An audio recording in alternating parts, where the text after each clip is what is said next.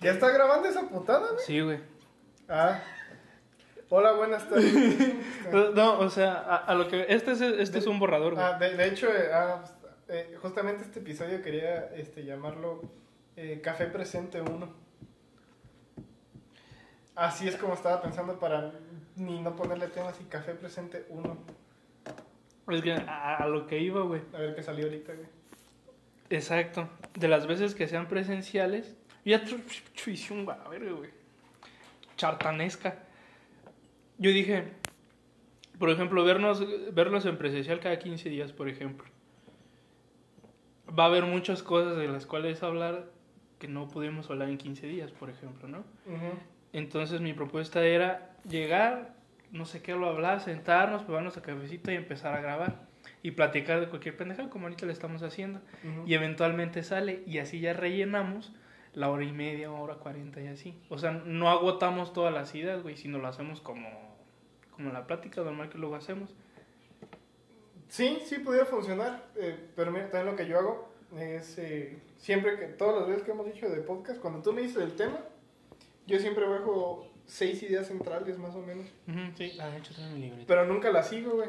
O sea, sí toco los temas, pero no, no van en orden esas ideas centrales. Por ejemplo, ahora que hicimos el de Jera, que pusimos lo de videojuegos, mi idea principal era lo de, lo de los videojuegos como un pasatiempo muy caro o de difícil acceso, y eso lo tocamos como la mitad del programa. Ujú. Eh, la otra idea de lo de eh, los juegos que marcaron la vida, eh, yo hasta el final había puesto Skyrim y todo eso. Fue casi lo primero que dijimos. Lo primero y lo último. Eh, y, y cosillas por el estilo. Ya tiré, los hago en una. ¿Cómo se llama? Ficha. Ficha bibliográfica. Tengo de trabajo y bibliográficas, pero las bibliográficas me gustan más. Son más versátiles para mí. Sí. Y, y pues así le podemos hacer. Yo, sin pedos, güey. A cómo se vaya saliendo el, el tema. Porque luego nos podemos aventar a platicar bastante rato y algo denso. La diferencia ahorita es que no hay cigarros, güey. Pendejo, me hubieras dicho. ya No, güey, te- no puedo fumar, güey. Ah, sí, sí. No voy a fumar, güey. No, no, no, no, está bien, está bien. Mm. Ya sé por qué no me las traje, güey. Sí, güey, este... No, pues Ah, de hecho, eh, no te lo mandé el texto, pero escribí una especie de poema pendejo, güey. De mi percepción conmigo mismo, de que tengo desde hace ya va- varios tiempos de, del por qué fumaba, güey, así, y me desahogué, en, lo puse en mi blog, güey. Ahí donde está el cuento, sí. el mismo blog. Ya escribí varias cosas. ¿eh? No, no lo he visto, güey. O sea, me aparece ahí que. Pues fíjate que yo nada más les mandé a todos el, el cuento, el primer cuento, güey. Este, nada más vi que tú lo leíste, él lo leyó, y te lo leyó a medias, porque que pensaba que era de terror, pero... Sí, se culió. Eh, y ya, y Jocelyn. Pero ese blog ha tenido alcance orgánico, güey. Siempre aparece que lo visitan, güey. Y yo no sé ni quién, pero no me deja ver, y eso es obvio. Pero tiene alcance orgánico y bueno, está bien. Nada más tengo cinco textos ahorita. Cinco. ¿Mm? Te iba a decir algo. Yo también ahí tengo un blog, güey. ¿Qué pedo? Ah, ¿de qué? ¿De qué estaban hablando en ese momento? Del cigarro. Antes, ¿no? De las putas. No, estaban diciendo.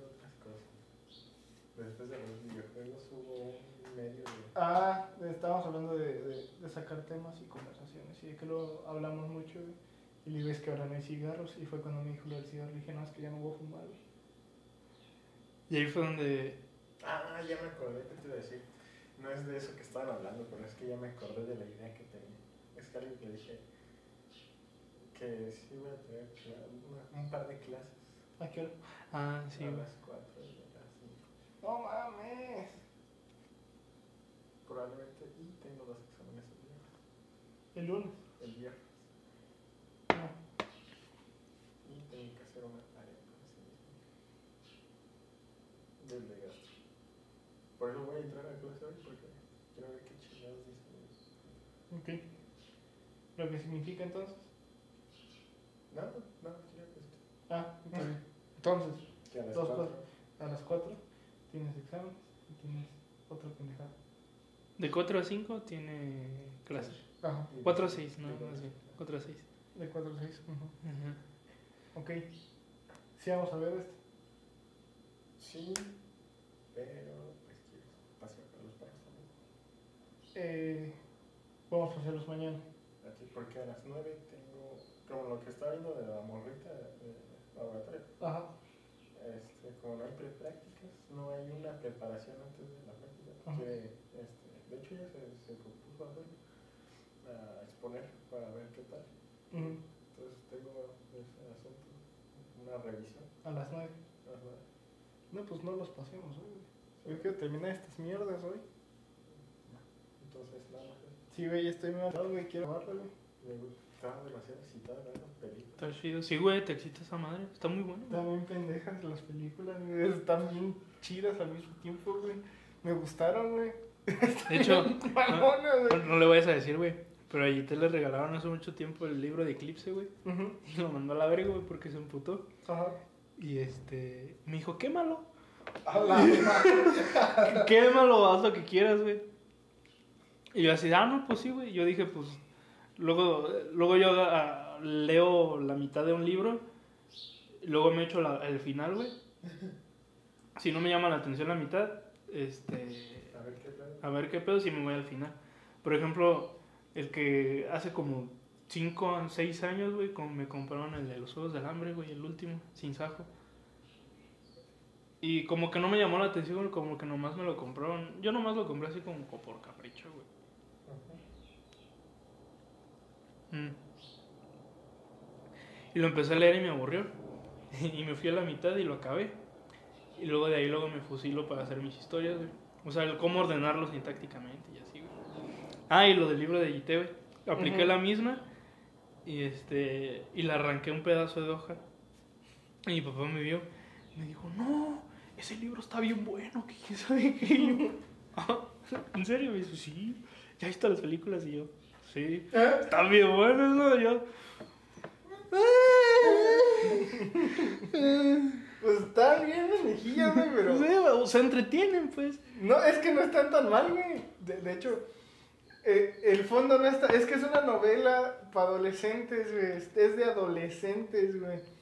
Pero está bien pendeja, güey. Y está chida al mismo tiempo, güey. Porque el dilema vampiros lobos está bien construido, güey. Sí, güey. O sea, sí, sí, sí le. Y, y como que sí te genera esa conexión así que. Yo siempre he querido que se quede con Jacob, güey. Yo mi Edward Sí, güey, yo verga, también. Sí, güey.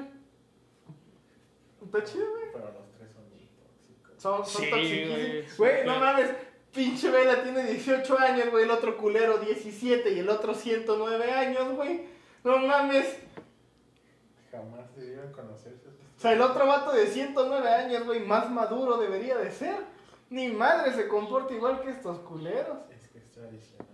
Ah, güey, pero son... Sí, exacto, güey. Exacto, es A tradicional. ver, pero eh, haber vivido todo ese tiempo, güey, 109 años, güey, algo te ha de cambiar, güey, porque ya tu perspectiva no es la misma, güey, ya no estás atado a una época.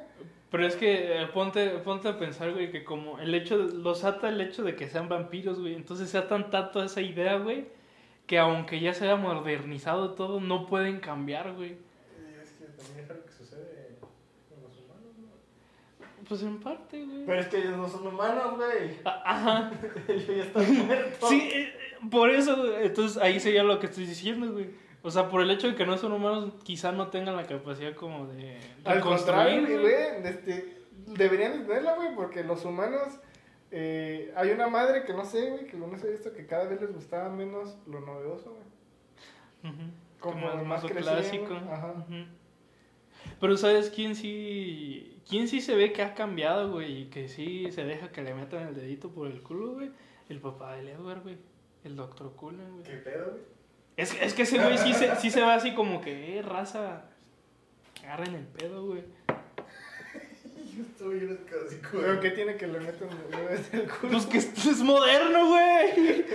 Pues los tradicionalistas o te metían el culo porque habías violado a alguien, güey, o nomás, güey. No sentido. Güey, tiene todo el sentido del mundo, güey. Güey, ¿de cuándo acá un símbolo de la modernidad es dejar que te metan el dedo por el Ya lo dijo Bad Bunny, Que güey. no es un sentido de gustos. Pues sí, güey, pero son gustos. Güey, que, que a ver, que no me dice a mí que antes no se metían el dedo por el culo, güey. Porque no era aceptable. Güey, antes en el viejo este colgaban a las personas por sodomía simplemente porque se picaban el culo ellos solos, güey. Siempre la gente se pica el, el- el culo si le gusta, güey. Pues sí. Es una cuestión de gustos, güey, no creo que de modernidad. Ahora es de a huevo. Sí. Es, No sí, güey. eh, acuérdate que la modernidad ahorita ya es de, ay, es que la fama de que te piquen el culo. Si tu novio no te mama el culo, una mamá así, independientemente de que le tires. Entonces ahora es de a huevo. así.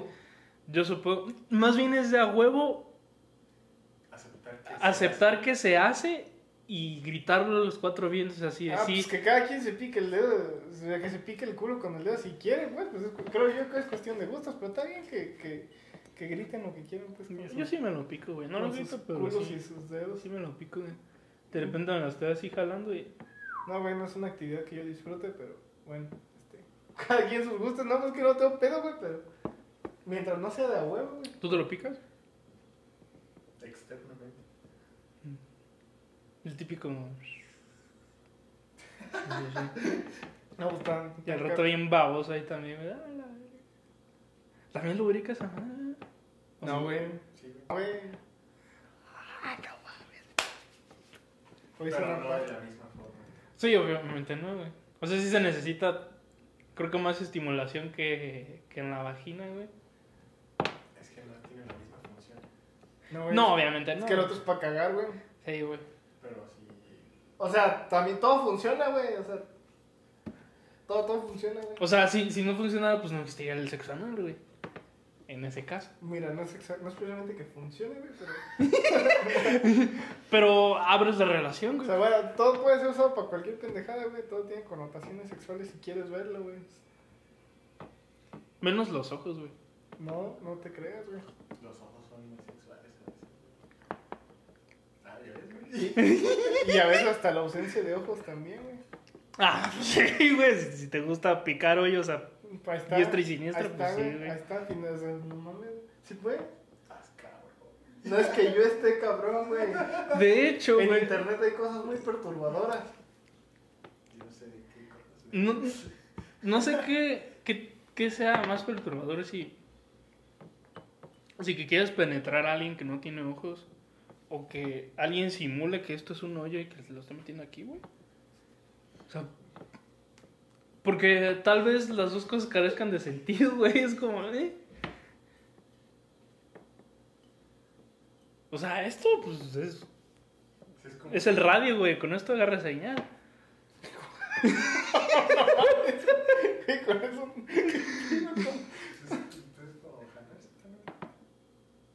¿Cómo qué? Como jalarse, ¿no? Pero alguien, pues. Con esto. Por así no la mano, propiamente. Ese es un recurso que podría usar alguien sin mano. Con su muñoncito, ¿no? Buen punto. Pues es que podría ser cualquier madre que genere frotamiento con las genitales. Sí, estaba pensando. Pues sí, pues es lo mismo, güey. Pues nada más es como que realzar el pinche sexo reducido como a una cuestión muy primitiva de las cosas, ¿no? Porque pues también es como, como los demás animales que también se... con el frotamiento ante las cosas se exciten los pinches animales, güey. Sí, Y pues también somos animales, güey, igual de primitivos que los otros. sí. Y en realidad lo que prende más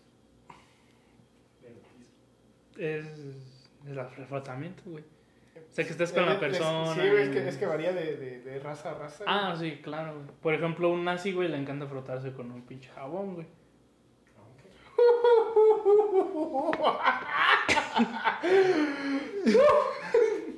Es que dice, depende de la raza, güey. Y le digo, a un nazi le gusta frotarse con un jabón, güey. Ah, Y a un musulmán con una calceta. Con un tobillo. Con un tobillo. Ay, güey, yo no sé, güey. Bienvenidos a Casa Ango, 20 minutos de mamada y media. 19. Este, pero, pero sí. Este, 19. Ay, güey. Eh, Es que siempre hay un pre antes de empezar a grabar. O sea, Es para engrasar las máquinas y que salga el, el flow del- de la conversación. como estar acá con la pepita. Sí. yo lo disfruto más con los besos. También. Posiblemente y el micrófono no esté captando tu voz, güey, y estás hable y hable. Estás participando y tú decías que te da vergüenza. Ah, yo estoy hab- hablando nomás. Ya, ya ven y siéntate acá. Que no, tiene, que no tengo ganas, jefa. Aquí no nos escuchan nuestros papás ni nada. Bueno, los míos sí, pero de eso hablo diario con ellos.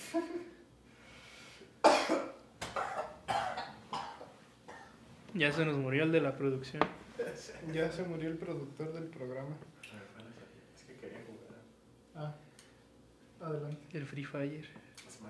Pero, pero sí, este, bienvenidos a Casa Angu. En el programa de hoy lo denominamos Café Presente porque en primera ocasión, desde ya un buen tiempo, nos hemos tomado la libertad de grabar un programa eh, de manera presencial, estando Ángel y pues yo mero, este, juntitos y, y hablando presentes como lo habíamos hecho antes.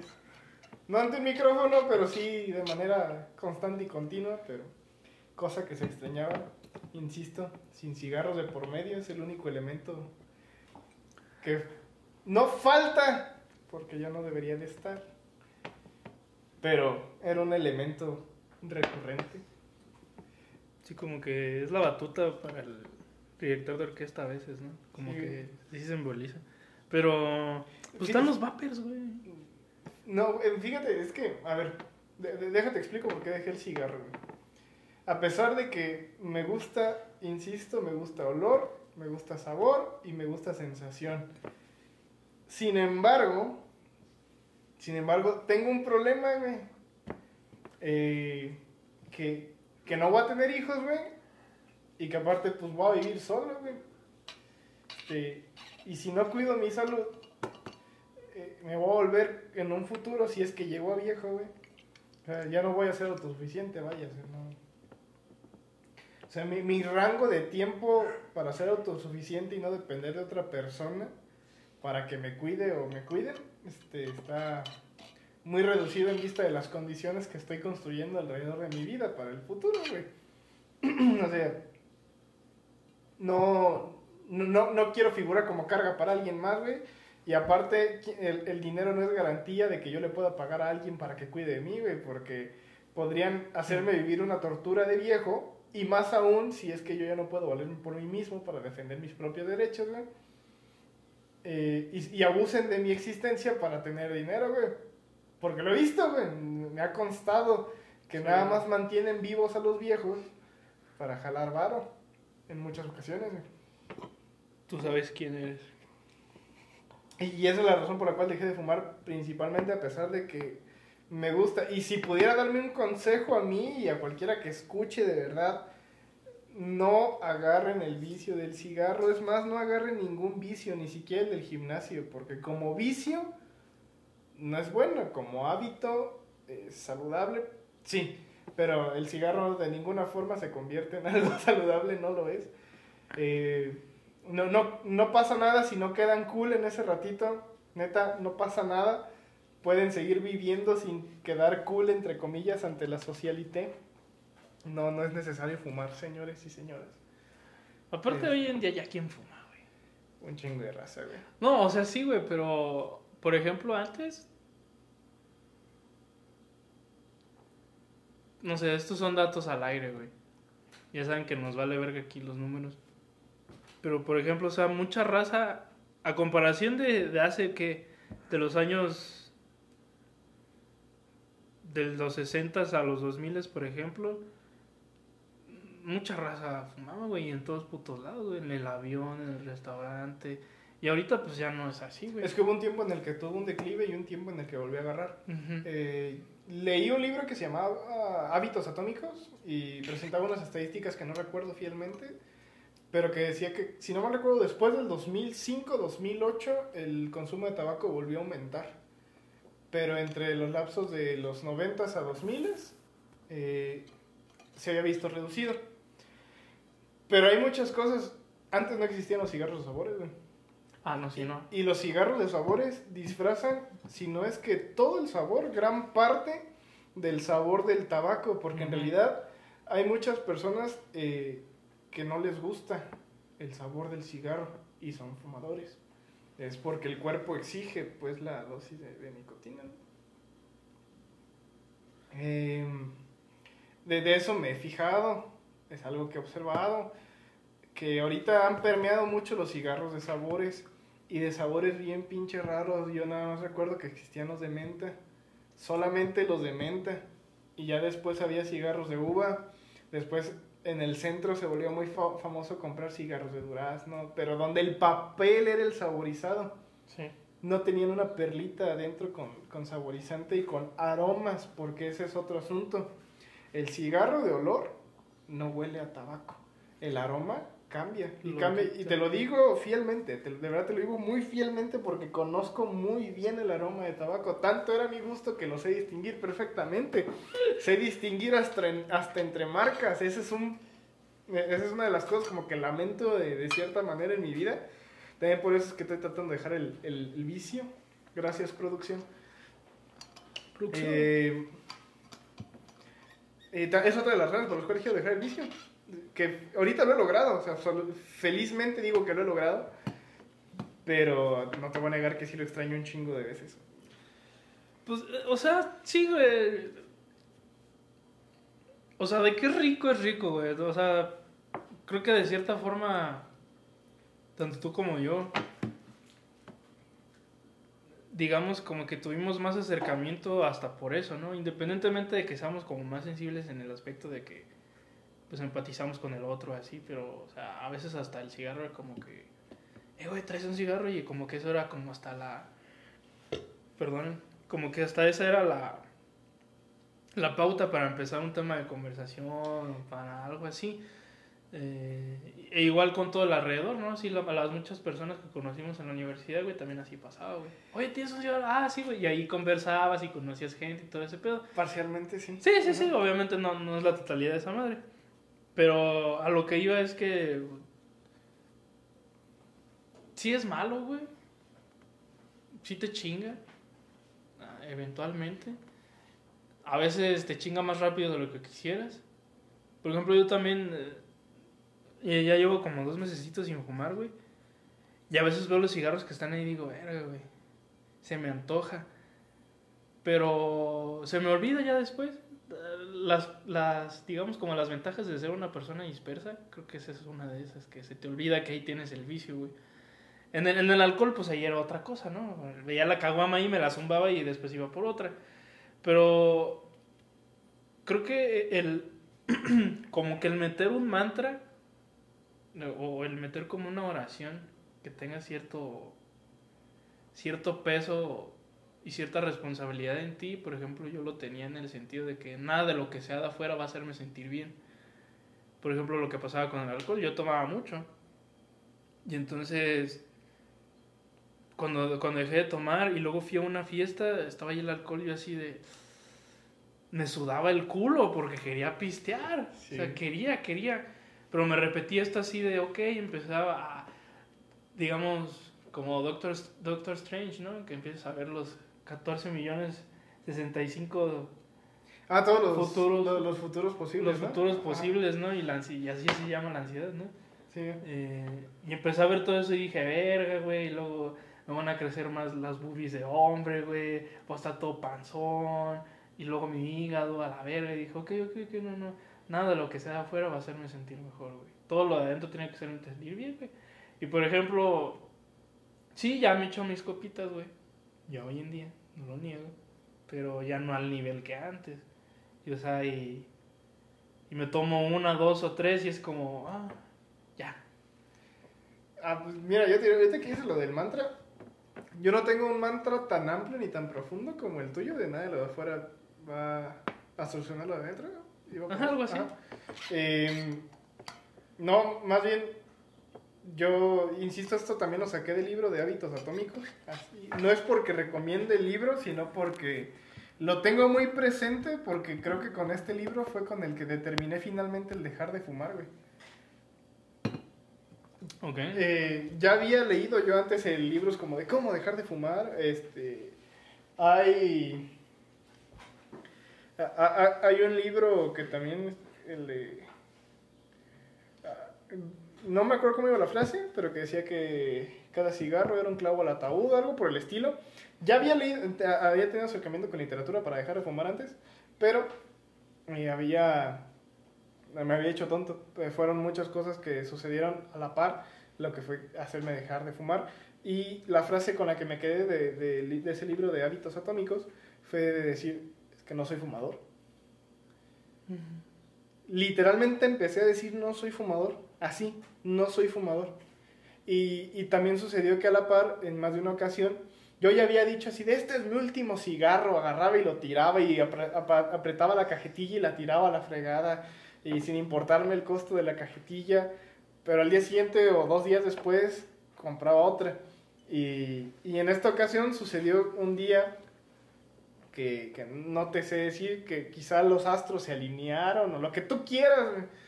Pero el chiste es que fue un día, dije, el domingo me fumo mi último cigarro y estábamos en jueves. Así dije, el domingo me fumo mi último cigarro, me voy a comprar la cajetilla que más me gusta, ese día me voy a terminar toda esa cajetilla a pesar de que yo nunca era fumador de, cajetilla entera y aparte pues tú ya me conoces, casi nunca yo me acababa mi cajetilla porque regalaba más de los que yo consumía a veces. Y así sucedió. Compré una buena cajetilla de las que consideraba chidas. Pues Lucky Strike siempre. No está patrocinado por Lucky Strike. Eh, bueno, fuera. Ojalá. Pero, pero compré mi, mi cajetilla de Lokis. 100% tabaco. Y así fue. Mi último cigarro fue a las 10 de la noche el domingo, no sé a qué hora exactamente, pero sí sé que fue a las 10 de la noche el domingo, no me acuerdo ni qué domingo, solamente sé que llevo ya algunos meses sin fumar y sin que vaya a comprar un cigarro porque durante pandemia dejé de fumar al inicio de la pandemia, pero fue circunstancial, no fue decidido. Y había ocasiones que decía, se me antoja un cigarro, e iba a la tienda y me compraba un cigarro. Pero ya ahorita no, a pesar de que sí se me antoja, no lo compro. Y fue eso eso, es que no soy fumador. Inclusive, eh, quiero sacarlo a colación, anoche soñé justamente con eso. Soñé que estaba en una mesa, en un antro, con Jocelyn, que es una persona muy cercana a mí, y con otras personas que no recuerdo muy bien, pero ahí estaba Jocelyn y me ofrecía un cigarro y yo le decía en mi sueño, no soy fumador, gracias. Y no, es el primer sueño en donde hay tabaco, que me ofrecen tabaco y que yo no agarro tabaco, o sea, que yo deliberadamente les digo, no, no voy a fumar. Y en el sueño me daba ganas de querer fumar, pero les decía, no, no quiero fumar. Y no, no voy a fumar. Y sí, efectivamente, no, no fumaba. En, en el, en el dato de conocerte a ti, yo me enteré hasta después que eras fumador, no antes. Porque yo recuerdo en, en Musicanto que, que primero te conocí en las clases.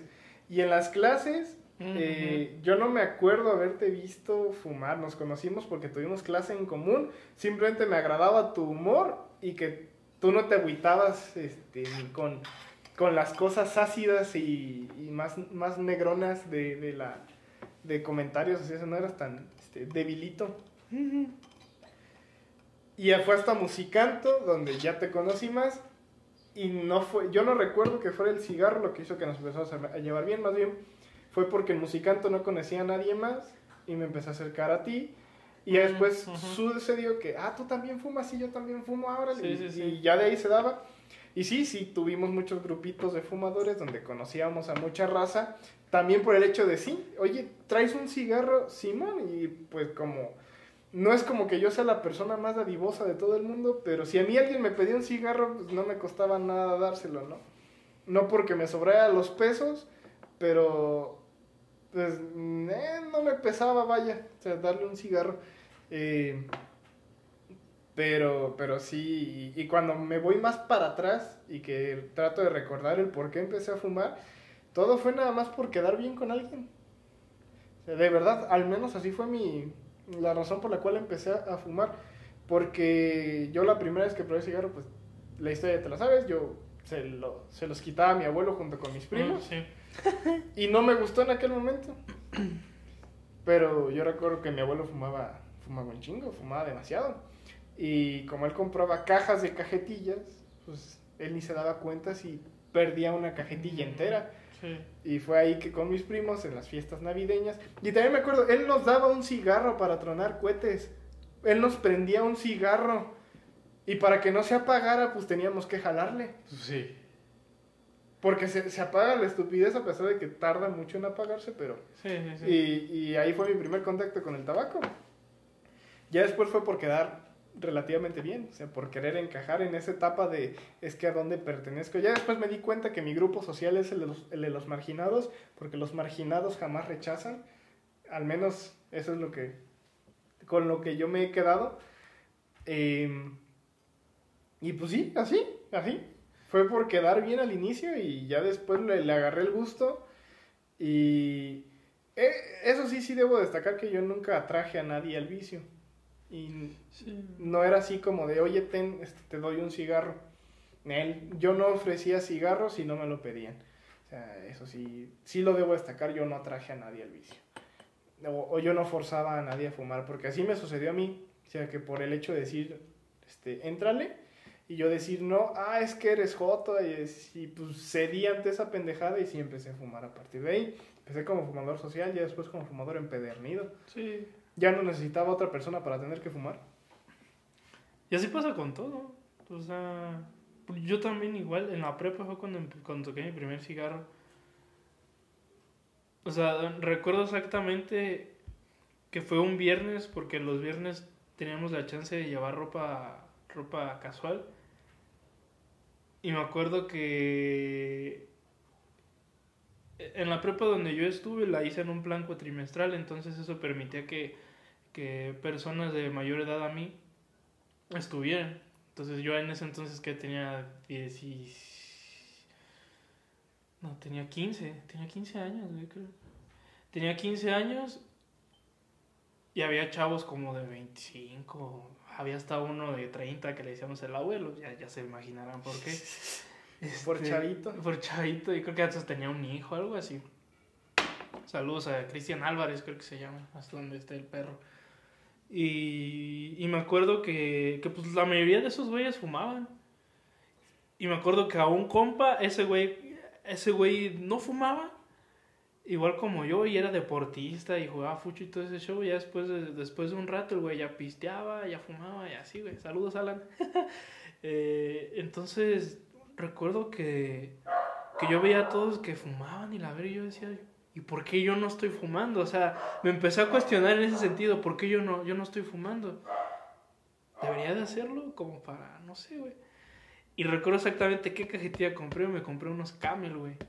Tenía creo que como 200 baros en la cartera, güey, y en ese entonces creo que costaban como 30 baros. Güey, no mames. La cajetilla, güey.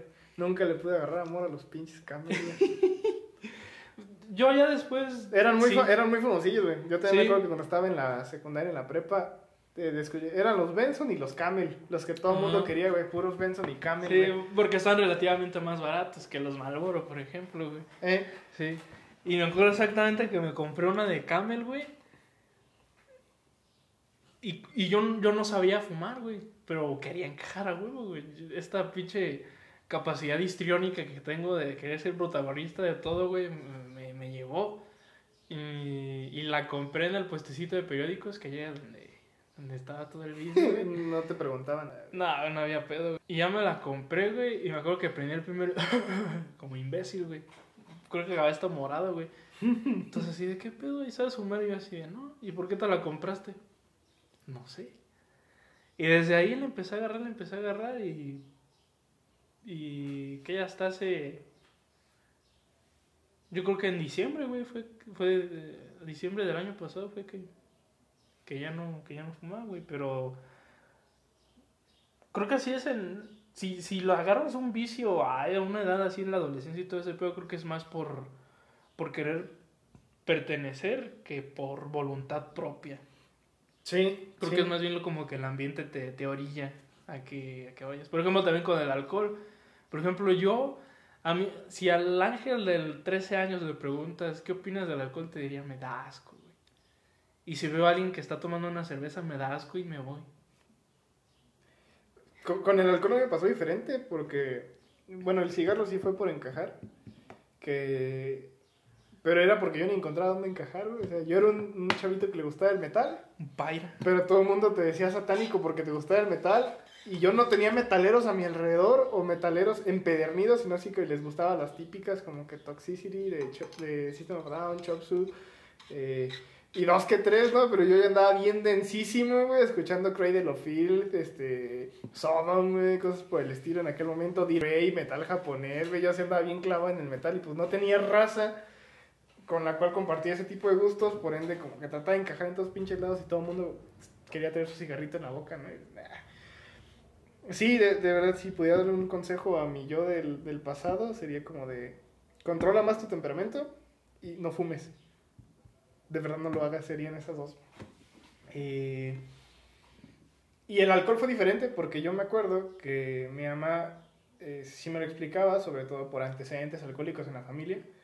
Eh, cuando yo empecé a entrar a la adolescencia, sí fue así, te voy a enseñar a tomar alcohol. No es que mi mamá sea muy buena tomando alcohol, pero sí me dijo, te voy a enseñar a que lo conozcas, para que sepas lo que es y no te dé por morbo vaya Ujú. y que por morbo te pierdas en ese vicio. Y sí, yo empecé a probar el alcohol, pero como sorbitos. La cerveza sí debo decir que no me gustaba, pero conforme mi, mi atracción hacia lo amargo fue aumentando, porque tomo café negro, me gusta la cerveza oscura, y, y no porque mi alma sea oscura o negro, pues ne, ni madre nada tiene que ver con eso. Pero los sabar- sabores amargos y fuertes me agradan mucho más que los sabores tenues y dulces. Y, y así fue como le empecé a agarrar gusto a la cerveza, a pesar de que las primeras veces tampoco no me gustó. El ron y el whisky, tú sabes perfectamente que eso me gusta, me encanta, pero tampoco he caído tanto en el vicio del alcohol. Otra cosa que yo creo que, que se agrega a mí es que yo no salgo de fiesta. Sí, eso es una ventaja. Yo no salgo de fiesta porque detesto los lugares donde hay mucha gente, güey. Las veces que tú me has logrado sacar a rastas de la casa nada más para, para ir a dos que tres fiestecillas y, y la única bienvenida de la universidad a la que fui, ni siquiera ahí tomo porque no me da confianza tomar frente a otras personas porque yo, yo soy bien paranoico, güey, neta. Solamente tomo donde me siento seguro y solamente me emborracho donde me siento seguro y mi lista de emborrachamientos no es tan larga. Muy divertidas todas y cada una de las borracheras que he tenido, pero no es larga. Y es porque siempre estoy bien paranoico, así como de, güey, si me asaltan, güey, si tengo que pelearme con alguien, güey, no le voy a ganar, güey, y estoy bien, ¿no? Y me pongo bien denso y bien paranoico. Y es así, güey, y si tengo que correr, y si no puedo correr, y si ni siquiera puedo moverme, y si alguien trata de secuestrarme, ¿cómo me voy a defender? No puedo ni marcar el teléfono. Y, y te asomas al, al espejo del baño y dices, güey, ya estás bien pedo, párale. Y pues yo sí le paraba. Como que mi relación con el alcohol no es mala. Al contrario, nos llevamos bien, nos tenemos respeto el uno al otro. Me gusta, claro, a veces me compro mi cervecita simplemente porque me agrada. Y, y, pues no me gusta tanto seguirla y alargarla, pero... Pero mi mayor, no, mi, mi piedra en el camino fue el tabaco. Creo que la tuya fue el alcohol. Porque tú fumabas mucho menos que yo. De hecho, Sí, las relaciones que yo tenía alrededor de mí siempre me decían, güey, tú fumas un putero. sí. De hecho, sí hubo un tiempo, digamos, pues es que también en la, universidad es ahí donde empiezas a enviciarte de una forma hasta más patológica en algunas cosas. Eh, digo, yo creo que es ahí, y, y me estoy poniendo como de ejemplo, ¿no? Que fue donde se pierde cierto descontrol. Se pierde cierto control, más bien. Y, y es que yo veía muchos güeyes, soy igual de mi edad y más grandes, que entraron a la universidad y no fumaban. Ya iban como en cuarto, quinto semestre, casi a la mitad de la carrera y se iba a la mierda, güey. Pero luego hasta fumaban más que uno. Hasta fumaban más que uno, exacto, ¿Eh? güey. Sí, sí, sí, sí, sí. Sí, yo lo vi. De hecho, yo llegué a la universidad con el vicio del tabaco. Un chingo de raza no lo tenía. Me salí de la universidad y había gente que fumaba muchísimo más que yo. A, a pesar que yo nunca llegué a fumarme una cajetilla diaria como vicio. En una borrachera me fumaba hasta tres. Sí. Eso seguro. Eh, pues, ¿Te acuerdas perfectamente cómo surtíamos? Este? No, eso era muy cool, eso era muy cool. Me, me, me agradaba, pero sí fumaba demasiado estando ebrio. Pero estando sobrio jamás, jamás llegué a fumarme una cajetilla entera.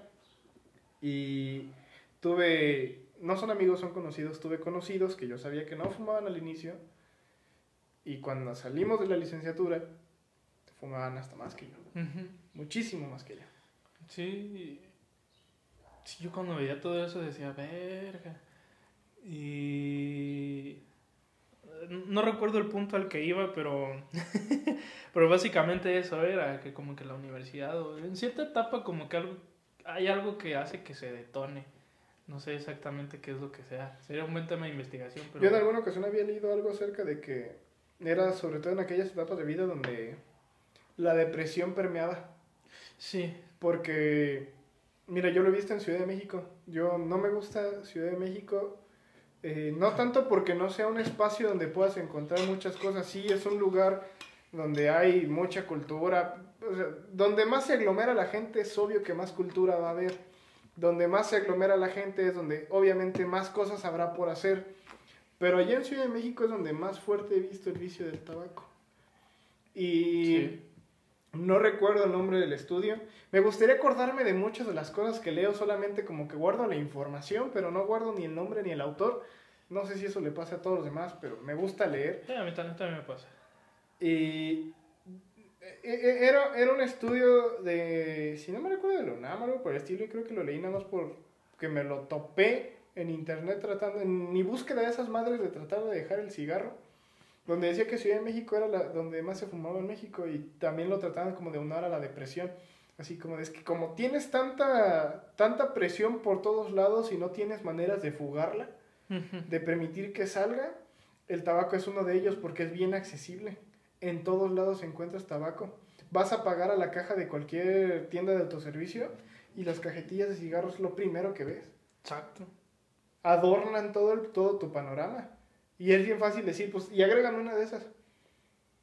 Ah, y incluso antes que el alcohol. Porque el alcohol, al menos ahora, ya no está tan visible en muchos lugares. A veces está hasta el fondo a la derecha o al fondo a la izquierda porque a la derecha está el baño.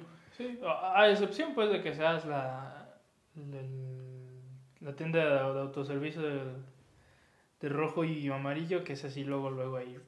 Sí, luego, luego, luego, luego, hay, hay alcohol, pero también hasta en- al fondo de la al misma hay alcohol. Pero son los cigarros. Yo, Sí, yo iba al súper con mi mamá y era puros cigarros. Yo iba al súper con mi papá y eran puros cigarros. Eh, mi abuelo me mandaba a la tienda y yo me acuerdo que había puros cigarros. Sí, cierto. también las. Eh, bueno, por parte de mis abuelos maternos, ellos tuvieron tienda y a pesar de que mi abuelo fumaba, eh, pero era también fumador social o fumador muy espontáneo, mis dos abuelos fumaban. Y, pero este segundo, el, por el lado de mi, de mi mamá, no vendía cigarros, pero él sí fumaba. En su tienda él tenía el lema de que no iba a vender cigarros, no vendía cigarros. Y mucha gente iba así de, oiga, vende cigarros, aquí no vendemos esas chingaderas. No, pues está bien, ¿no? Y él fumaba, pero muy ocasionalmente. Y mi otro abuelo también fumaba mucho. Eh, bueno, los dos se llamaban Ángel, pero por el lado de mi mamá. y al igual que tú, tocayos tuyos. Mira, Dos abuelos Ángel. Este, y tengo un amigo Ángel. Es, es curioso. Muchos ángeles alrededor de mi vida. y satanista. Dos triquis. pero. ay, se me olvidó el punto al que iba a llegar. Pero, pero sí, de que. Donde los ambientes donde permea la depresión. Ese era el punto. Sí. Porque en el caso de las dos, mis dos familias, pues venían de la pobreza. Y era bien barato antes. Yo creo que ellos fumaban faritos y eran cigarros muy baratos. Son muy buenos los faritos. eh, pero eran baratos. También en Ciudad de México lo mismo era lo que tenían, es que es, es de fácil acceso. Es bien fácil acceder a eso. Cuesta trabajo encontrar a alguien que te venda marihuana, alguien que te venda cocaína. Ocupas estar dentro de ciertos círculos. Para poderlo. Ajá, la mera verdad, ocupas estar dentro de ciertos círculos para tener acceso a, a esas drogas eh, que le tratan de llamar drogas recreativas, pero mm, de recreativo no le veo nada. Solamente he tenido experiencia con la marihuana, con ninguna otra, pero, pero venga, es bien, es de muy fácil acceso, en particular el tabaco. Para mí más Sí. que el alcohol. Quizá porque yo lo noto más, porque es, es, mi, es mi cruz, vaya. Pero el tabaco es bien de fácil acceso y donde permea la depresión es donde hay. Y en la universidad, como los que tienen la oportunidad de ir a la universidad, los que tuvimos la oportunidad de acceder a ese nivel de educación, eh, el nivel de estrés es diferente y es obvio que un lápiz pesa menos que una pala, pero pues estrés es estrés, no se traduce de maneras distintas. Y en la universidad hay mucho estrés por las entregas, por los exámenes, por cumplir horarios, por cumplir expectativas, porque no tienes para la colegiatura, lo que tú quieras, pero hay mucho estrés. Y yo veía que las personas más estresadas generalmente eran las que más fumaban. Se podría escuchar muy adverso lo que estoy comentando ahorita porque podría decir es que en tu primero o segundo podcast tú estabas hablando de que eras muy deportista y nunca dejé de serlo. Claro.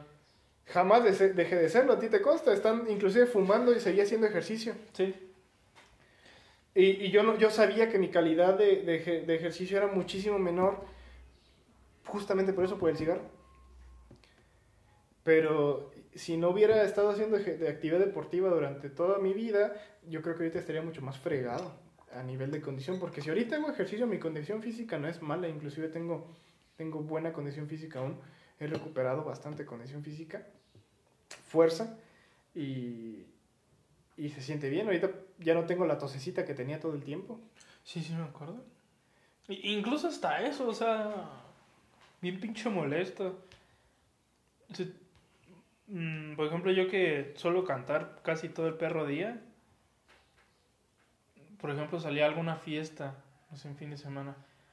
Eso es lo bueno de este podcast, que, que por ejemplo tú, tú eres más de estar encerrado y yo siempre era más de estar afuera y, y demás. Se, se ve la, la, la polaridad. Pero lo que yo es que eh, lejos, o sea, si de plano eh, cualquier vicio te deja ciertas secuelas, ¿no? Pero hay algún, siempre hay un vicio que te va a dejar una secuela, digamos, como que más, más pronta, más próxima. Por ejemplo, en el alcohol, pues las crudas, ¿no? Y que tu, tu hígado se empieza a deteriorar más rápido y que tu estómago esté de la verga, que incluso la, lo que es la garganta y toda esta madre, este, se te empieza a chingar, eh, incluso tu- eh, a nivel neuronal se te van a la mierda muchas neuronas y bla, bla, bla, bla.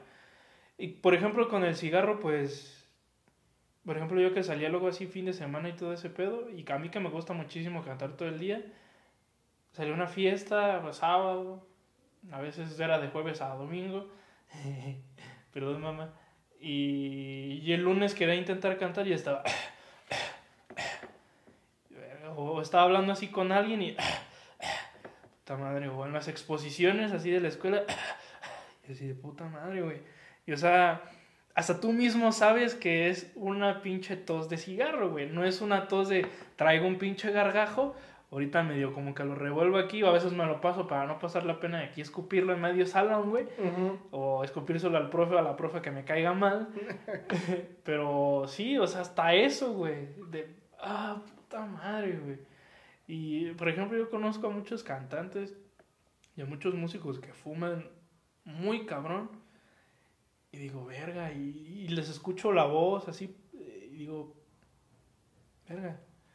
O sea, sí está bien que tengas la técnica, pero al rato vas a valer pito. Y los dos cantábamos. Y los dos cantamos, exactamente.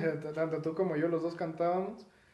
Estando en musicanto, pues sí se ocupaba la voz fina, pero yo, yo creo que todas las voces guía fumábamos. No La me acuerdo mayoría. ni de una sola voz guía que no fuma- fum- fumáramos con los que nos juntábamos. Sí. Porque me acuerdo de Karina, y ella no fumaba, obviamente. Sí, no, no, no. Eh, Eh, nomás existía, güey. no, la, la mejor voz para mí de musicanto. de nuestra generación. Pero yo recuerdo que prácticamente todas las voces guía fumábamos. Eso, eso lo tengo muy presente. Prácticamente Sí. todos fumábamos. Casi todos. Y. Y bueno, o sea, E incluso, o sea, fíjate cómo es. ¿no? Eh, incluso los que tocaban algún instrumento, digamos físico, no digo, no digamos la voz, porque también la voz es un los instrumento. instrumentos de viento. Los instrumentos de viento no fumaban. El baterista creo que no fumaba, a excepción de que fuera este Michael, sí, Michael sí fumaba. Ajá. Pero, por ejemplo, voces guía yo creo que éramos como unas 15, Sí. si acaso. De esos 15 yo creo que 13 fumábamos y fumábamos machín. Y por ejemplo de los de los instrumentos tanto de viento como de cuerda y percusiones, que han de haber sido como unos, igual como unos 20, 25 probablemente. Si acaso, nada más uno o dos fumaban, güey. Y era raro porque se supone que no, utici- no utilizan tanto la voz y aún así pues no fuman, güey. Sería, es contradictorio incluso. Sí. Y cuando, cuando yo empecé a, tocar la batería, notaba luego, luego que, verga, el cigarro me estaba haciendo un chingo de daño, güey. A nivel, digamos, de, de, de estar... Es que la intensidad de un baterista en cuanto a ejercicio físico se compara mucho a la de alguien que practica fútbol americano. Ujú. De hecho, sí generan mucha condición física los, que, los bateristas. Creo que si, si no hubiese aprendido a tocar batería, güey, creo que no tendría la, la condición que ahorita tengo. Aparte de que soy alguien muy sedentario y que se la pasa valiendo verga sin hacer nada, pues creo que sí hubiese valido más verga. Y de por sí que alto, güey, y que no, no en todos los lugares quepo, güey, y me engarroto y estoy como... Entonces, Sí, si la adicionas a una vida sedentaria, un vicio, está... está muy cabrón. Sí. Sí, pero bueno, esa fue la razón por la cual quise dejar de fumar. Y hasta el momento no me arrepiento, no te niego que sí lo extraño. Lo extraño bastante. Y de hecho, aquí arriba en mi cuarto tengo tabaco todavía, tabaco de Michoacán. Y. Y no te niego que a veces me lo quiero chingar. Pero. Él simplemente no lo agarro y no me atrevo a tirarlo. Hasta el momento no me atrevo a tirarlo porque. No sé, es como un tesorito. de- Sí. Ya, ya, ya trasladándolo a un nivel psíquico, eh, por ejemplo, mi psicóloga me decía que, que incluso en, en los ciertos vicios esto uno lo racionaliza, que es un mecanismo de defensa. O sea, racionaliza el vicio a un sentido de que lo quieres trasladar a algo afectivo. Sí, yo, lo, yo también lo trasladé con que eh, con Corey Taylor, Jonathan Davis, y Ajá, lo- los tres güeyes fumaban. Y que siempre que veía un video donde aparecían ellos, luego estaban fumando. Y decía, pero es que si estos vatos fuman y son exitosos, ¿yo por qué no puedo Exacto. fumar? Exactamente. Volvemos. Hola. Y más, más aún porque yo decía, es que si ellos pueden ser exitosos, no, yo no aspiro a eso de los empresarios y sí, y como que en el mundo empresarial y eso no está muy bien visto fumar o cosas por el estilo, todavía se ve mal que tenga que alguien tenga ese vicio del tabaco, pero en el mundo del rock y del metal y como era el área que me gustaba, todo el mundo fumaba, güey, hasta los vocalistas y la voz de Corey Taylor, la voz de hay periodos donde Corey Taylor ha dejado de fumar y vuelve a fumar. Jonathan Davis eh, siempre ha fumado por lo que tengo entendido. Y, y tiene una excelente voz. Y yo "Pues es que, güey, ellos tienen una excelente voz, yo por qué no puedo hacerlo, entonces voy a seguir fumando. Entonces no pasa, como, racionalizas tu problema a grado tal que, que lo intentas hasta justificar y decir, Sí, pues es que si ellos no lo dejan, yo por qué chingo lo tengo que dejar. Exacto, e incluso yo lo racional- racionalizaba por, por esa tendencia, eh, digamos, hereditaria. Y creo que es justificarla además. Ven, ahí está la racionalización. racionalización.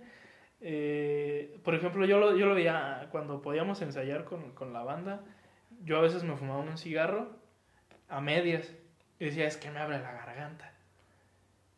Y no, lo único que hacía es que la hacía más garraspeada, güey, como Alex Lora, y podía alcanzar notas que no podía, pero me podía evitar comprarme un cigarrito, güey, cinco pesos, esos cinco pesos los podría ahorrar para comprarme cuerdas nuevas, o no porque una cuerda cueste cinco pesos, a veces cuestan 10 baros, pero, o sea, verlo desde una forma hasta más, más productiva en el sentido de que esto lo puedo utilizar en otra cosa más sana.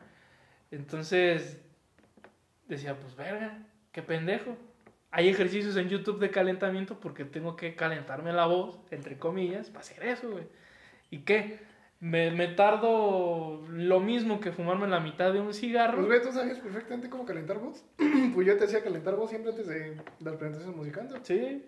Y te digo, o sea, lo racionalizaba a ese punto. O sea, sé calentar la voz, eh, sé cómo no chingármela y demás, pero me ganaba el pinche vicio, güey. Lo Ah, yo para mí esa parte de decir, no, pues guardo el dinero y lo uso para otra cosa, no, a mí, a mí me valía madres. Eh, porque yo me colgaba mucho de la frasita que decían, es que con todo lo que te has gastado en cajetillas y en cigarros ya te pudiste haber comprado tu Ferrari. Y la respuesta que daba el fumador, y a ver dónde está tu pinche Ferrari si es cierto, ¿no? ¿Por qué, Exacto. ¿Por qué vienes y me dices a mí dónde está mi Ferrari si tú no tienes un Ferrari? O sea, ¿con- ¿de qué manera legitimas tu frasecita pendeja? Claro. Pero yo no pensaba en eso y como, ah, si me ahorro los 40 pesos que me cuesta la cajetilla, ah, pues me compro. Ah, güey, yo ni pensaba ni en qué comprarme, güey. No, no me interesaba comprarme algo, pues yo era como de, güey, no, no, no me interesa guardar este dinero. o sea, ni siquiera para invitar a salir a alguien, porque nunca invitaba a salir a nadie. Mm, yo bien, bien taciturno, muy solitario, pues para mí el guardar o el no guardar dinero no significaba mucho y eso que siempre he tenido el sentido del ahorro. Siempre procuro ahorrar algo, pero simplemente por costumbre. Ya para mí es un hábito ahorrar y no era tanto así como de, "Mm, hoy no me compro la cajetilla, me guardo esos 40 pesos y posiblemente el fin de semana tenga para completar para el pomo. Güey, a mí no me importaba eso, güey. a mí sí, güey. Sí, güey, yo, yo sí lo aplicaba así a veces. Sí, pues, sí me imagino. Y hay, y hay raza que la aplica. Sí, y, de hecho, o sea, por ejemplo, yo tampoco soy- era de trasladándolo a ese punto güey, de ahorrarlo eh, y poniéndolo a un ejemplo, yo no era de fumarme una cajetilla, güey. Yo me, yo me compraba la cajetilla, por ejemplo, en una noche. Y esa cajetilla, después de que ya terminaba la fiesta y todo eso, pues esa cajetilla se quedaba un mes, dos meses. Y cuando me hacía falta dinero, pues vendía uno o dos, ¿no? Pero después decía, pues es que no, no me late esto, pues mejor los regalo y ya, güey. Eh, Pero luego así a veces, no sé, afortunadamente he sido alguien a la que le, ha dado- le han dado el apoyo, digamos, económico eh, casi siempre. Eh, y he de admitir que hubo un tiempo en el que lo desperdicié muy pendejamente eh, en esto del vicio. y que también la comida es mi vicio, puta madre me... No, no, no, no, no. De ese ejemplo de... Prefiero guardarme estos 40 pesos para el fin de semana de comprarme un pomo y ahorrarlo y todo ese pedo. A veces era... Prefiero ahorrarme estos 40 pesos para mejor ir a tal lugar a comerme tal cosa. Y a veces ya tenía dinero de más y me atascaba. Pero porque obviamente era una demanda, digamos, de a huevo tienes que tener algo en la boca. Siempre tienen que tener algo en la boca. Y eso me parece curioso porque yo me acuerdo que había personas que dejaban de comer bien para tener para el pomo y el vicio, güey. No, yo no. O sea yo- que, que malvivían toda la semana para que el dinero les alcanzara para la peda. No, güey. Sí hubo, un, sí hubo un ratito en el que sí. Que digamos, a, a mediados de la carrera. Yo no iba a sacrificar mi torta, güey, neta. Yo no iba a sacrificar mi torta ni por la... No, no. Sí me aventé como un añito, güey, en el que sí, güey. E incluso fue en esos tiempos en el que, en el que dormía en los baños, güey. De la universidad. ¿Qué pedo? Porque me, güey, ¿Por olvidarte del hambre o qué? Sí, güey, o sea, ya sabes que, que cuando te da hambre, pues obviamente están las reacciones fisiológicas, ¿no? Que el estómago, que te empieza a gruñir y la verga, y luego a veces te da sueño, Ujú. porque necesita energía tu cuerpo. Y yo me dormía, güey, porque no, no, a veces no tenía para comer, o a veces yo muy inconscientemente hacía un lapsus de no llevarme dinero para dormir más y aguantar, entre comillas. Pero luego sacaba, el, sacaba la cartera y veía que sí traía dinero y no comía, güey. Me bueno, quedaba es que enfermo. Sí, No, güey. que enfermo, no, no. Sí, güey. Y, y, y, y luego a veces, benditos viernes de Red Hot, güey. Que era cuando había. Hubo. Hubo un tiempo en el que sí me junté con una que otra raza que sí era muy buen pedo. Y con otra que, que pues, se dejaba llevar por su pinche instinto, eh, digamos, acaparador narcisista que todos tenemos. Eh, sí había raza que luego a veces me veían, oye, ya comiste, y así de, pues no, güey. ¿Quieres que te invite a una hamburguesa? Y yo así, no mames, sí, güey. Pero pues obviamente ya cuando estábamos pisteando, pues era así como que te invito a la otra chup. Y yo así de, ah, pues bueno, yo, ven, yo vengo aquí a la gorra y, y, pues no le corro. Pero sí, güey, yo aplicaba esa de, e- era una dinámica muy rara, güey, muy enferma, ciertamente, muy patológica, de, de dormirme, güey, para no tener hambre y no gastar, güey. No te pases. Sí, güey. Y, y, y después habrá otra historia ahí en los baños, güey. Este, que, que, que hacía de repente. Pero sí, güey. Sí. Sí, me, que me quedaba jetón, güey. No no. Incluso hasta me llevaba mis audifonitos, güey, y ponía cantos de ballenas, güey. ¿Qué, qué pedo? ¿Cantos de ballenas? Sí, güey, eso se utiliza para dormir. Güey, yo uso metal, güey. Yo me quedo jetoncísimo con el metal. Mira. Yo puedo- cuando- me acuerdo mucho cuando tuvimos la oportunidad de salir de viajes con, con los de mi salón. Ojo, no me llevaba bien con mi salón. Pero eh, o sea, sa- salíamos de viaje para viajes académicos. Eran, eh, eso se me hacía curioso que sí eran académicos. Em, como nunca nos quedábamos a dormir, pues nunca, nunca estaba la ventana para hacer desmadre. Claro. Eso era relativamente chido. Eh, pero en esos viajes académicos, mm, varios de mis compañeros como que se espantaban. De hecho, varias veces me llegaron a despertar en el, en el camión o en la, ¿cómo se llama? La van que Sí. llevaba. a- generalmente a Ciudad de México. Y me despertaron así que, güey, güey, güey, güey, tu música se escucha un chingo. Pero yo traía los audífonos, güey. Y era metal. Y no se podía dormir los que estaban alrededor de mí porque, güey, no. Viene estridente todo, puros gritos. eh, superando pues el bloqueo de los audífonos, güey. Yo bien jetón, güey. Jetón de a madre. Y bien feliz, pues. No sé, yo me arrullo muy bien con, con el metal. Sí. Yo, yo experimenté eso, güey. Hace poquito, de hecho, hubo un tiempo en el que empecé, hubo un tiempo, hace que, como unas dos semanas, güey, yo creo, en el que empecé a escuchar mucho rock pesado y heavy metal, güey. Y todas sus variantes. Y, lo puse, güey, me quejé todo. O sea, digamos, me pueden llamar mamador o como quieran, pero yo cuando escucho una canción, yo soy muy pinche picky y me gusta analizarla de pe a pa. Y a veces no disfruto tanto la música.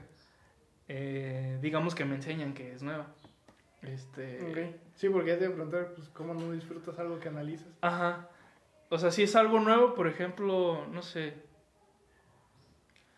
Eh, me empezaron a enseñar muchos openings de animes. Y a mí el anime no me gusta tanto porque es muy dramático. Y no me gusta tanto el drama. Entonces me empezaron a mostrar todo eso y yo estaba como... "Ah, a ver.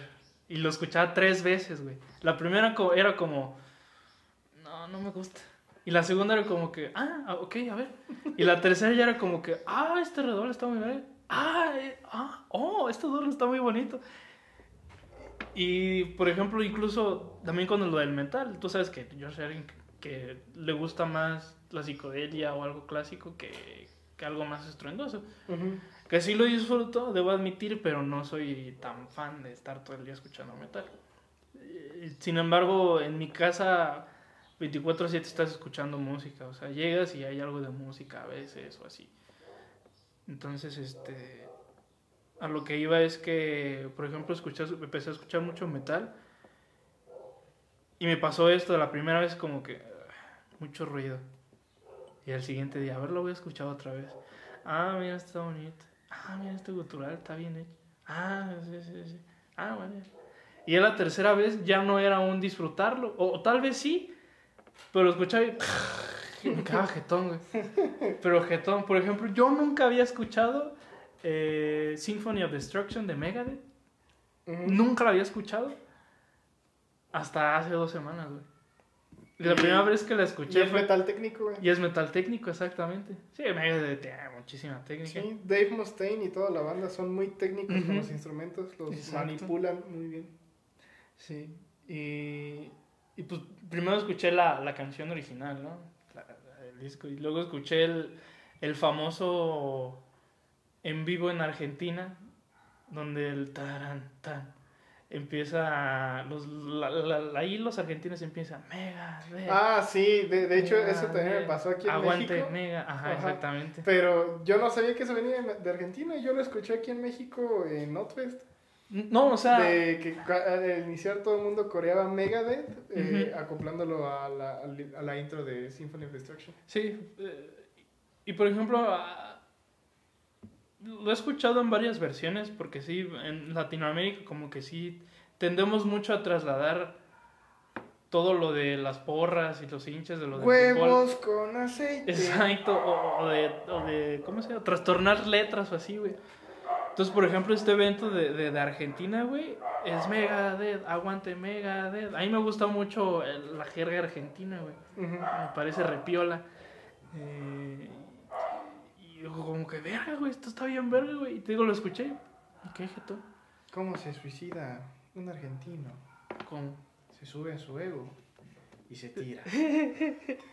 No, no sé si ese chiste sí sea del Papa. Creo que sí era. Producción. El chiste del suicidio de los argentinos sí es del Papa.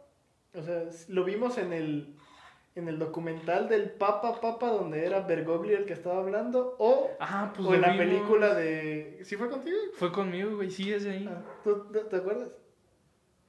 Es que hoy tenemos producción, pero no quiere revelar su nombre ni estar presente en el podcast.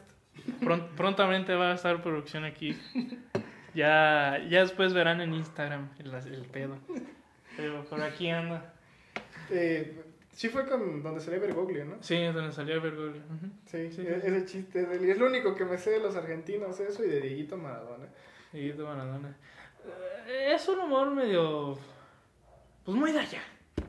O sea, cada, cada país tiene su, su humor y cada región de cada país tiene su humor. Entonces, Y tienen muy buena literatura. Son muy, son muy bohemios, son muy profundos. sí. Agradezco por- profundamente que, que, haya muchos psicólogos allá, pero no me gustaría irme, irme a trabajar a Argentina, güey.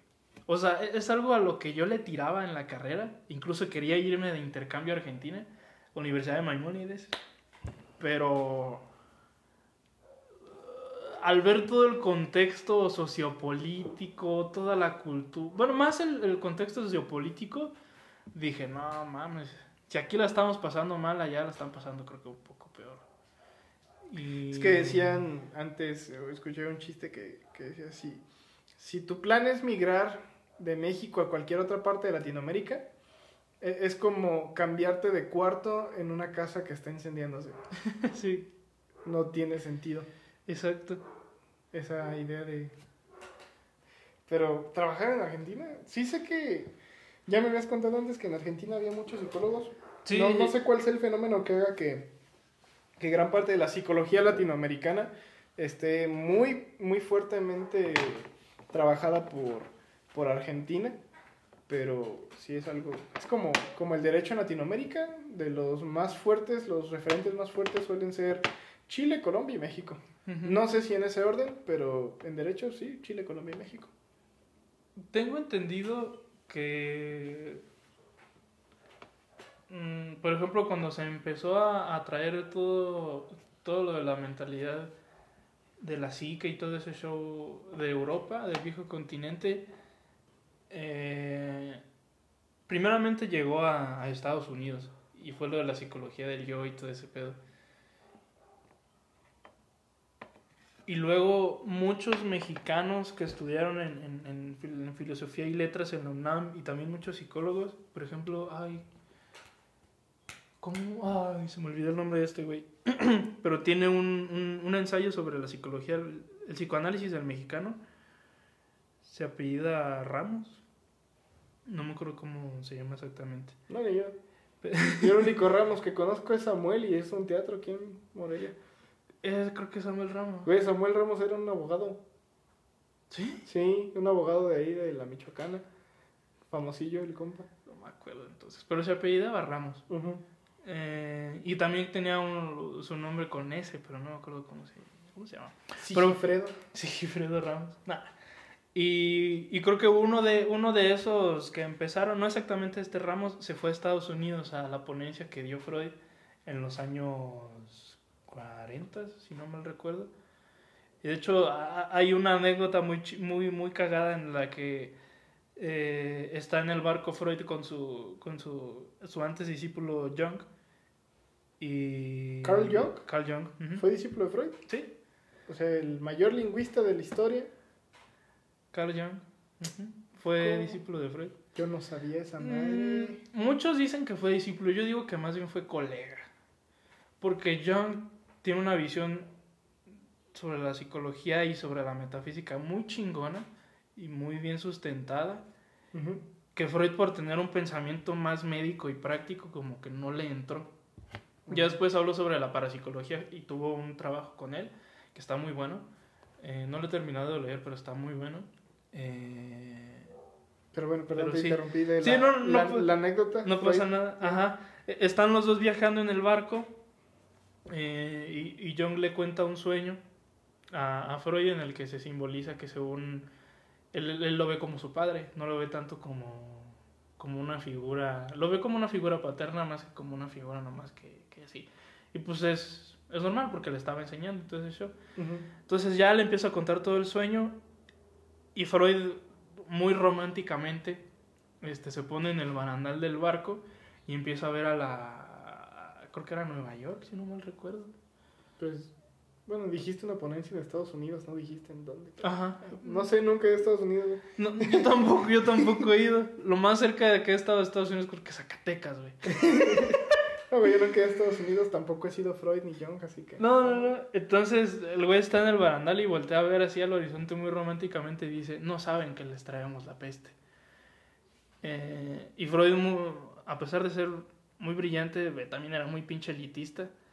Eh, el güey sí, al- por el motivo en el que dijo eso de que les traemos la peste, es que en la ponencia, si no mal recuerdo, menciona, oye, les traigo esto, pero creo que ustedes no están listos para recibir todo este conocimiento. Creo que hace falta que, que, que mucha gente se empiece como a experimentar en esto que les estoy diciendo, pero creo que todavía les falta mucho. Muy elitista, ciertamente, pero aún así vino continente de acá hizo lo que hizo. Entonces tengo entendido que, que después de todos esos estudios de, de- de Estados Unidos, se, se vinieron acá a, a México.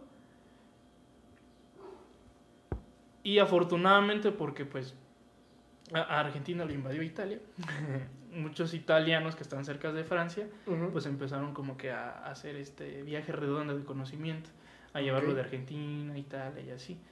De hecho, creo que es Ferenczi, un, un- creo que también un discípulo de Freud, o creo que más bien Freud fue discípulo de Ferenczi, este, tuvo ese contacto con esos italianos y así, bla, bla, bla. Se, se empezó como a, a hacer tráfico de, de todo eso Un tráfico académico. tráfico académico. Y pues Argentina sí, porque tiene una perspectiva muy filosófica y muy bohemia y melancólica sobre... Son muy melancólicos, son muy tristes.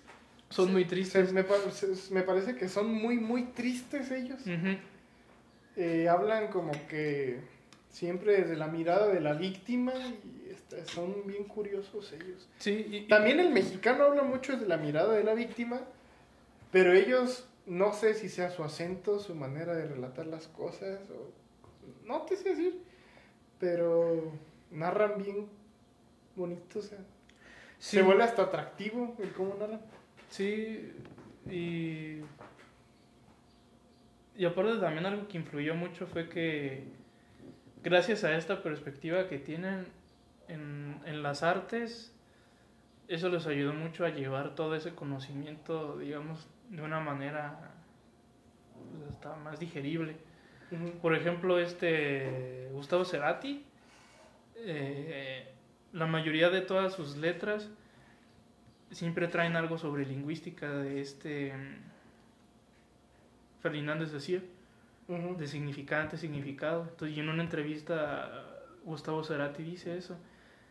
La mayoría de las letras lo que yo quiero hacer es que el significante sea el tono que yo le voy a dar con- tanto con la voz con la guitarra y el significado, pues la palabra como tal, lo que yo quiero hacer.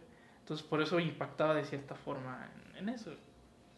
Entonces, igual también eh, Luis Alberto Spinetta, que es un gran referente de allá.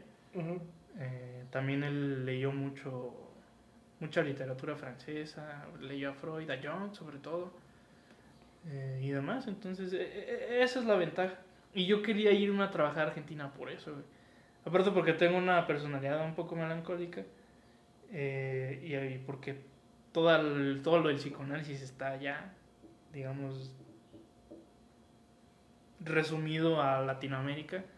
Entonces como que me llamó la atención, pero dije, "Mm, ya, está un poquito culero cómo la están pasando ya. Y creo que nada más me gustaría ir como a visitar, pero no a trabajar. Creo que no... Porque digamos que del 100% de psicólogos que hay allá, fácil el 95% son taxistas, son meseros. Ah, es como el abogado aquí en México. sí, sí, sí. Sí, Qué triste. Sí, y por eso es como que. mm, no, mejor no. Pero ir a trabajar aquello, o sea, cu- ¿qué, qué aspiración ahorita que tocas el tema del trabajo, que era una de las cosas que, como te había dicho pre al programa, uno de los temas que quería hablar, eh, el futuro para el trabajo de nosotros, porque las circunstancias laborales están a la jodida en gran parte del mundo. ¿Por, por qué irse a trabajar allá? ¿qué, ¿Qué es lo que hace que queramos escapar de México? Y luego, sobre todo, Latinoamérica, y luego eh, ese espectro de, de movilidad, eh, persiguiendo como que sueño de trabajo, ¿por qué irte a trabajar a Argentina? Hmm, La respuesta yo creo que te la diré en la segunda parte del capítulo de hoy. Excelente. Así que sea que este el fin de este sea este episodio. el fin de este episodio. Eh, pues esto todavía no se acaba. Hasta que se acaba, diría Faitelson. Eh, recuerden que esta es la primera parte de, como habías dicho, me gustó la idea. Café, Eh, Café Presen- presente uno. Café Presente 1, esta es la primera parte. eh, y pues la segunda parte nos vemos en la siguiente. Nos vemos el próximo viernes. Mientras tanto, de aquí en lo que nos escuchen el viernes, nosotros nos haremos otro café. Exactamente. Recuerden que estamos en todas las plataformas, menos en YouTube porque estamos feos. Bye. Bye.